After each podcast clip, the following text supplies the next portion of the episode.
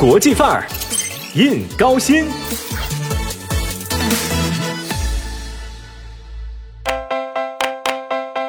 随着小雪节气的到来，二零二一年也即将进入尾声。回首这一年，各位打工人一定有不少感慨吧？特别啊，是从事教育行业的小伙伴。从年初电视剧《小舍得》大火，导致鸡娃、牛娃、教育内卷等等焦虑啊，刷屏互联网。夏天，教育部门出台新规，从而引发课外教育、线上教育行业的大地震。当我们从政策、新闻、故事当中抽身，再将目光投向身边，翻开成都高新区的词典当中，查找“教育”二字，又有哪些值得一看的热搜呢？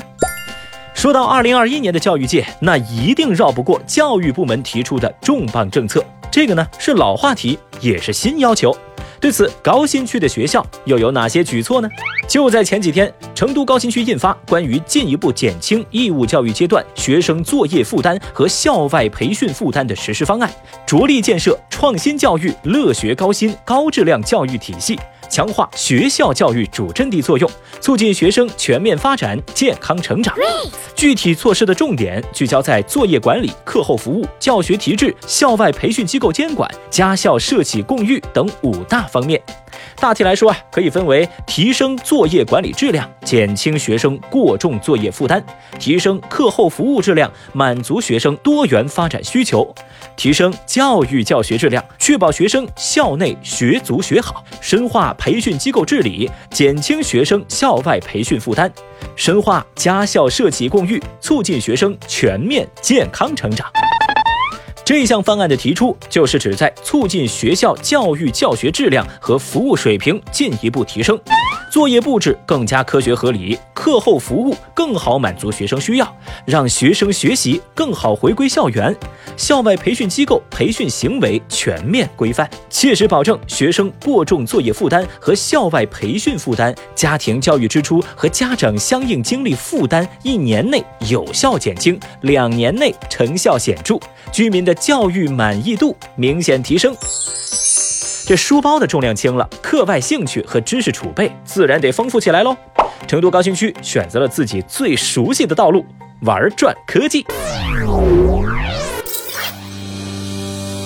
十月，首届全国青少年科学节活动暨成都高新区第七届中小学科技创新教育节在成都高新新源学校开幕。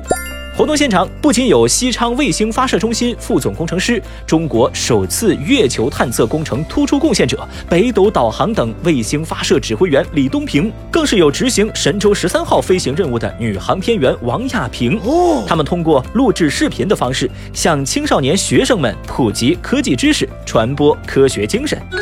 在当天的开幕式上，成都高新区还与四川省青少年科技中心签订了共建科技创新教育试验区的合作协议，双方将围绕科技创新教育智库建设、课程群建设、创新教育师资培训、科创赛事活动等方面进行合作，做亮创新教育品牌。Excellent。至于现场活动吧，那简单一句话，那就是各路学生使用各种科技，各显神通。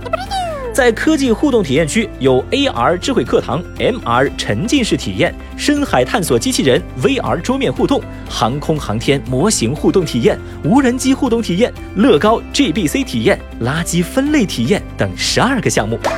在最吸引眼球的科创比赛区，小学组的未来太空创意大赛围绕主题设计并制作未来太空月神空间站。初中组的机器人人机对战挑战赛，让人领略机器人组装编程技术；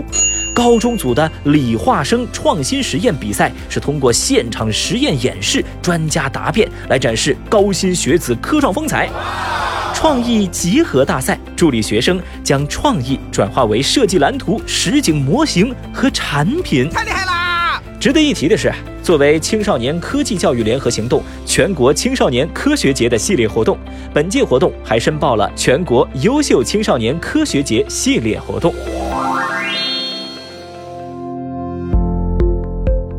关于学生的教育，咱说的是风生水起了。那成千上万的打工人呢？有没有那种就在家门口，不用专门报班，不怎么花钱，还特别有意思的兴趣课呢？全都要的成年人呐，要求确实挺多。不过呢，在成都高新区，这种好事儿还真的有。意不意外？开不开心？如果你对音乐感兴趣，那千万不要错过交子大道西段的石阳里 Art District。综合艺术街区，在这个被誉为城南艺术后花园、城南品牌乐器第一街、高新区美育文化第一街的地方啊，你能看到拥有施坦威、鲍德温、哈曼尼等国际知名钢琴品牌的名品钢琴馆，也能游览四川音乐学院管弦系艺术教育实践基地、耳闻艺术交响乐博物馆。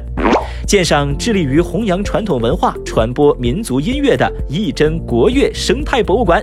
更能享受到综合艺术街区为市民提供音乐文化公开课、乐理知识与器乐技艺学习班等艺术课堂，体验器乐文化周、西洋乐与民族乐演奏表演、器乐制作工艺展示与体验等活动。太棒了！在不久的将来，这里还会为艺术家、文艺爱好者、教育从业者搭建艺术展示和文化交流的平台，每年举办不低于一百场文艺汇演和相关的艺术展演哦。